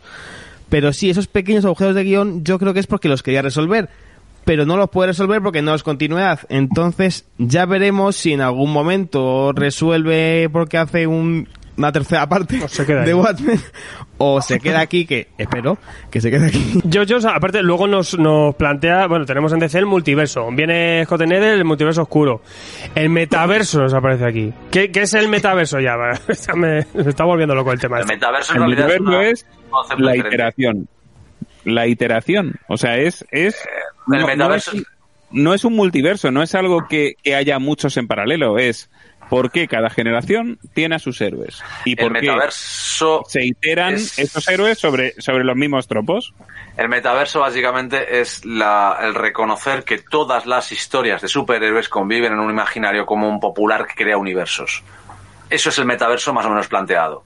Que Superman es el origen de un universo eh, de imágenes, de historias, de fantasía y de mundos. Y el metaverso se compone todo en esa base. En que alguien creó a Superman y creó un metaverso. Y todo lo que Un ocurre, universo que está creado de conceptos. todo lo que ocurre en esa tierra es lo que va creando las, las otras. Que de hecho esto lo sacó Yo- al final yo- de Incorruptible Mark. Cuando yo- enseñó a dos dibujantes, escuchando, Sí. viendo una imagen de la llegada de lo que pasó en Incorruptible en su cabeza y iniciando Superman. Eso ya estaba escrito hace años. Claro, yo, yo iba a decir que, que al final esto tampoco, o sea, yo no creo que sea un nuevo concepto, sino que simplemente es poner de relieve Ya, una, un ya, entendimiento de decir, a ver, hay unos, o sea, es, es ya sabemos que, que- ha habido muchas, mu- muchas interpretaciones de Superman, como del resto de héroes, ¿vale? Pero de Superman, por, por- porque es al final el protagonista de esta historia, y, y tenemos, y tenemos en el mismo, en la misma página tenemos la primera aparición de Superman en los años 30, una aparición posterior en los 50, la de la película en los 80, porque la frase que pone que está ahí escrita en una de las iteraciones, que es la del 80 y pico, eh, es la frase de no vas a ser uno de ellos, eh, te criarás como uno de, etcétera, etcétera, etcétera. Entonces lo que hace es poner, poner de relieve eso, de, de decir, oye, mira, esto, mm, ya, ya no, no busquemos, o sea, siempre va a haber un Superman, siempre tendremos un Superman, y en un momento dado ese Superman ha sido de una manera, y en el futuro, pues a lo mejor resulta que tiene una hermana, en más para adelante a lo mejor resulta que tiene un hermano, que en el fondo es un poco como el mito, aquí ya me estoy poniendo viniendo arriba, pero al final es como Jesucristo, o sea, el planteamiento de Sí, sí, o sea, Superman es Jesucristo, o sea. la iteración cristiana de, Hombre. origen. En lugar de, en lugar de un solo origen, múltiples. Lo de Jesucristo, no sé, yo es que siempre lo he visto como la idea del americano que viene, entra la- a través de la Estatua de la Libertad, le dan el pase, le dan el nombre y ya es americano. Siempre lo he visto como el, el, el inmigrante El eterno. inmigrante eterno, El sí, sí. inmigrante que además se vuelve campesino, que es la base de todo Estados Unidos, que es trabajar, desarrollar el campo. Es básicamente como el puritano que llegó, porque puede integrarse en cualquier norteamericano. Por, por mucho que nos empeñemos, lo siento, Superman no es internacional, es norteamericano. Sí. Por mucho que se empeñen en, Sí, sí. en venderlo como mundial, lo siento, es barras y estrellas. Echa a tope, Metrópolis a full power. Eh, no me quiero ir de aquí sin hablar eh, un poquito más eh, de este dibujo de Gary Frank, ese color de Brad Anderson. Eh, la espera mereció la pena, el acabado mereció la Sí. pena. Sí. el- el- Sí, el- completamente. Me ha encantado. Eh, artísticamente me parece que es lo mejor que tiene. Y sigo Ojalá. pensando que contra más avanza y más se desapega, se separa de, de Watchmen y va un poquito más a lo que es Frank, lo hace mejor. Yo creo que lo- en lo visual no, pues no hay, no hay pegas. No hay pega ninguna. O sea, si realmente te mantiene, hay cosas que te mantiene ahí atrapado, es realmente por el atractivo visual que tiene, ¿no? Y los diseños de personajes son los que más me gustan de todos siempre. O sea, todo en materia de diseño, de traje, el peinado, todo lo que es el, eso, esa- ese apartado es impresionante lo que hace Gary Frank. Totalmente Bueno, me cierra por todos lados. Icónico siempre. Icónico siempre. O sea, es. Si yo, si yo tuviera que quedarme con una versión moderna de los personajes, sería con la de Gary Frank, de todo. Es, es que estoy de acuerdo, totalmente de acuerdo con Mariano, de, de absolutamente todos. O sea, desde Shazam hasta, hasta Stargirl, hasta la JSA, obviamente Superman. Si bien es cierto que la- su, su versión de, de la cara de Christopher Reeve ya llega un momento que como intenta separarte un poco de ahí, pero, pero, pero vamos, es que es, es así. Es que Superman es Christopher Reeve, no pasa nada. Tampoco. A mí, a a me y Donner haciendo el maldito Superman y tenía cara de Christopher Reeve siempre. O sea, ya tiene el, el tic de dibujarlo así. Visualmente la secuela también de Superman Secret Origin y, y un poco me, a mí me parece que es una obra que está muy emparentada con eso desde el punto de vista de Superman. Yo es que creo que eso, que sobre todo es, es difícil componer con una rejilla tan estática, em, conseguir movimiento ya es complicado, pero claro, yo creo que los recursos además pues es que están, están totalmente a, pues a servicio de, esta obra, ¿no? Porque lo que te- sobre todo hace Gary Frankie o lo que hizo Gibbons en su momento es buscar algo más, ¿no? Eh, Con algo tan tan cuadriculado, tan tan matemático, pues tener que buscar otras cosas. Sí que es verdad que incluso Geoff Jones se sale, ¿no? Ahí tenemos por ejemplo el último número, tenemos una splash page doble, hay hay cositas pero lo que dice, lo que decís vosotros, la iconicidad, la, la gesticulación un poco de los personajes también, que Gary Frank ahí también es rey. Y Vamos, con, con mimo y marioneta se la saca. ¿eh? eh, totalmente. marioneta, aparte del concepto de marioneta, yo también lo digo, soy muy fan, eh, por ejemplo, el, el hecho de que su arma sea un hilo, ¿no? Como un hilo que tira de la marioneta. O sea, hay detallitos ahí, cosas que, que bueno, y, y yo creo que también mismo- rescata muy bien a la, a- sobre todo a los personajes clásicos y sobre todo cuando se saca ya la JSA, ¿no? Y cosas así que, que además pues te, yo creo que te viene muy arriba. Los recursos también, recursos de silencio, de transición, o sea, tiene de todo, ¿no? Sí que luego es verdad que, que luego el ritmo, eh, ya más que por, por, por eh, Gary Frank, lo tenemos más por Geoff Jones. Que hay momentos, me estoy acordando aquí una de las últimas páginas, que nos pone al día con todo el rollo sociopolítico, cierra el tema de, de- del coñazo de la serie noir, todo en una página. Es como, ¿qué coñazo que es esto aquí, por favor? O sea, ahí sí que hay cosita de ritmo que dice, bueno, aquí Gary Frank no tiene tanta culpa, pero. Además es que se repite muchas veces en las secuencias de la peli. Sí. Y dices, joder, o sea, lo estoy viendo a través del asilo, lo estoy viviendo a través de un escaparate de un no sé qué, en diferentes momentos ya de la línea temporal, pero a veces que engancha la misma secuencia de imágenes que dices, me cago en la leche, En la tío. Y, y luego decir también que los grafismos, los, eh, los apartados, ¿no? Esos archivos finales. eh, aquí también pues es gracioso ver un poco pues una obra que, que tira un poquito más de recursos diferentes, ¿no? Sí que tenemos unos recursos gráficos mm, de todo tipo, ¿no? No es eh, quizás un texto, la típica carta, la típica nota de, de un periódico. Bueno, es, que ahora ten- es que ahora tenemos algo más que Claro. máquinas de escribir. Claro, entonces, 80. eh, cho- choca ver y decir, joder, aquí, pues fíjate que hay variedad, más variedad en ese sentido. Eso es, es la gracia, eso es tecnología, tío. Es que no tenían esa tecnología, no existía. Ese es uno de los puntos curiosos que tiene Sí, sí. en comparación, el añadir cosas que son muy actuales a, eso- a esos archivos. El, el color nos da una sensación de retro, pero es muy diferente del de Watchmen. Sí, salvo cuando quiere Porque emularlo, el porque de ojo, ojo, tiene que- los naranjas, los violetas, el cian es mucho más fuerte, y acá va más apagado, y hay una sola viñeta en que aparece el color de Watchmen. Sí, hay, hay una ahí Pero que, es tenemos, que es homenaje. Y también, por ejemplo, hay un momento de Manhattan en Marte que ahí sí que están emulando totalmente también eh, a, a la- a lo que es eh, Watchmen. Pero- y lo que dice esto, hay una viñeta que sigue el color, sí que va, va ahí a saco. Es que la aplicación, lo- o sea, la gama cromática se parece bastante. O sea, hay diferencias, por ejemplo, como decíais en el, en el Cian, pero lo que es la aplicación del color es completamente distinta. Es decir, no se parece en casi nada. O sea, emula ese, esa gama cromática tan bien interpretada en, en Watchmen, pero la aplicación de color es muy distinta. Yo ahí lo veo Es así. que las, las herramientas han evolucionado mucho Claro. y se nota mucho que de hecho la gracia de rebajar las herramientas actuales para acercarse a eso eh, hubiera sido peor. Lo que, lo que han Sí, hecho sí, es sí. convertir, utilizar las que tienen para que se parezca, que eso es muy, muy alto. ¿eh? Yo creo que a, ni- a ni- a nivel gráfico casi no te choca tanto eh, que estos dos mundos converjan. Eh, a nivel gráfico. Ya a nivel narrativo y todo eso sí que lo veo. Pero, Joder, con Gary ya me Frank lo a. Gary Frank haciendo la parte de Watchmen y me cascan, yo que sé, a Jim Lee haciendo la de DC y servidor. Ya, Tía, que me unge. Las portadas guapas ahí, ¿eh?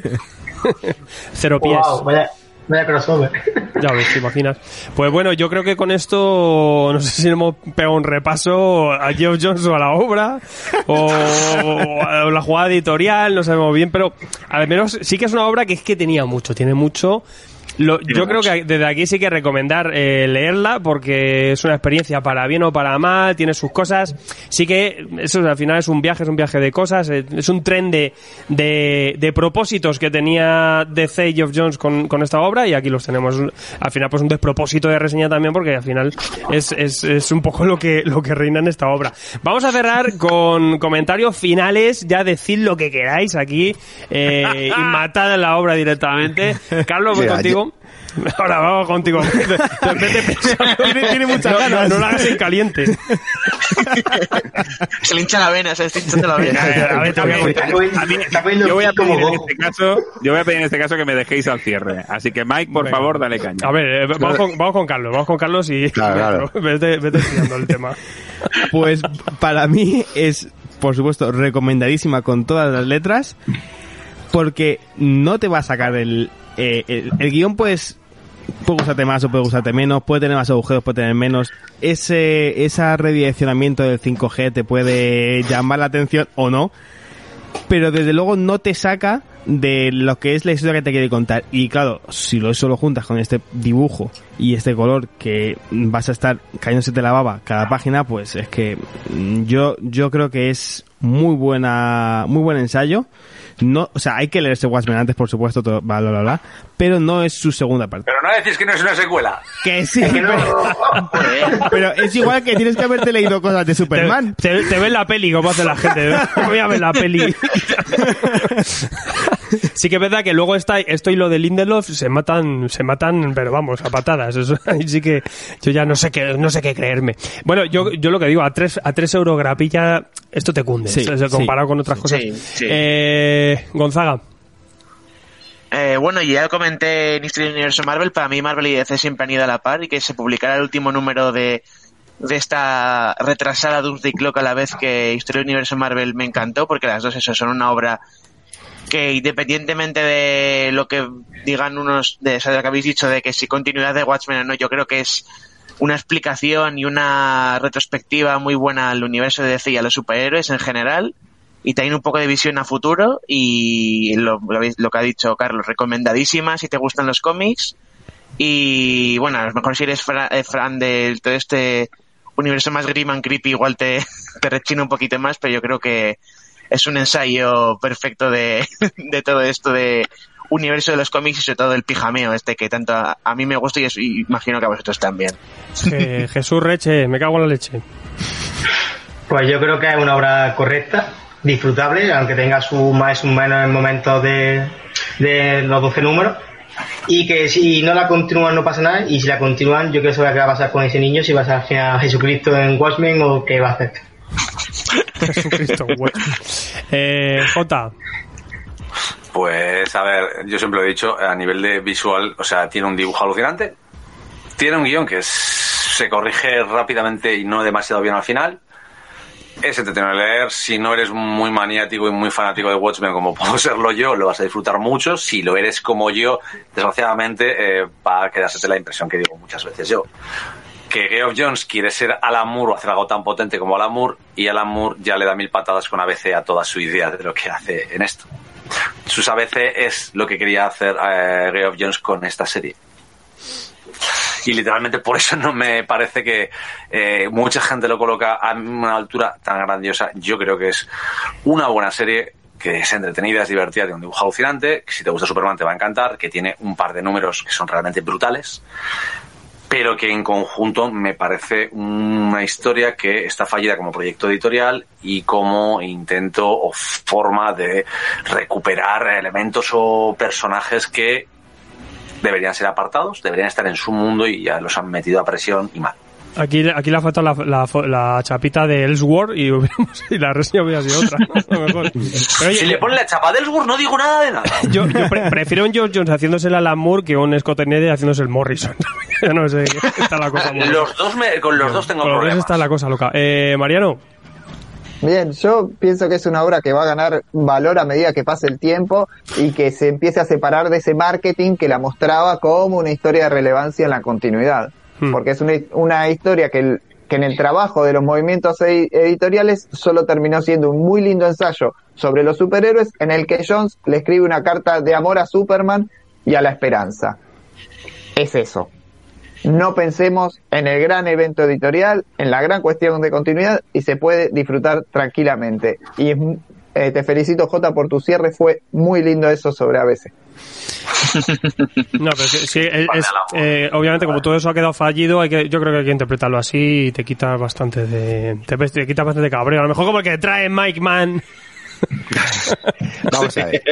¿Te apetece, te apetece leer algo que, que con tinte épico, ¿verdad? Eh, de, pues esos momentos trágicos, cómo la gente se reagrupa y saca lo mejor de sí mismo y recuperar personajes y, y, y meter en continuidad ciertas historias, pues tener la JSA de guion. Claro, ¿vale? es que es eso. si te quieres leer un What If, efectivamente, no lo que pretendió vender DC en su momento de, ojo, esto va a ser lo realmente relativo y esto va a influenciar, sino dice, me voy a leer un What If, y si el Doctor Manhattan se hubiese sacado la chorra y hubiese llegado al universo DC, entonces, adelante porque te lo vas a disfrutar.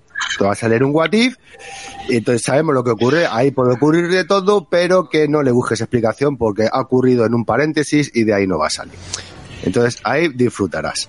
Yo, yo creo que también de esta reseña habría que sacar eso. Si en diciembre tienes pensado pillarte la edición eh, con Slipcase de Doomsday Clock de 60 euros, te compras los tres primeros tomitos de la JSA y te lo gozas. Esa como alternativa.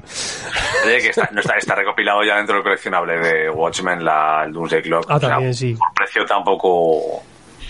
Si, si, te, si te cambian los tomos, que hay alguno que tiene la paginación que bueno. Ya estamos. El número 16 dos veces y cosas de esas. Eh, Sí, sí, que es que eso... Me parece que tú y yo en librerías cuando más lo notamos de que... Oye, es que está roto. Joder, otro. Madre que ya está muerto otra vez. Eh, ¿Quién cose, quién cose eh, los, los libros? ¿Quién vigila a los que cosen? Eh, señor Garrido. Bueno, eh, voy a cerrar con la frase de la película española Orígenes Secretos, me come la polla el Watchmen.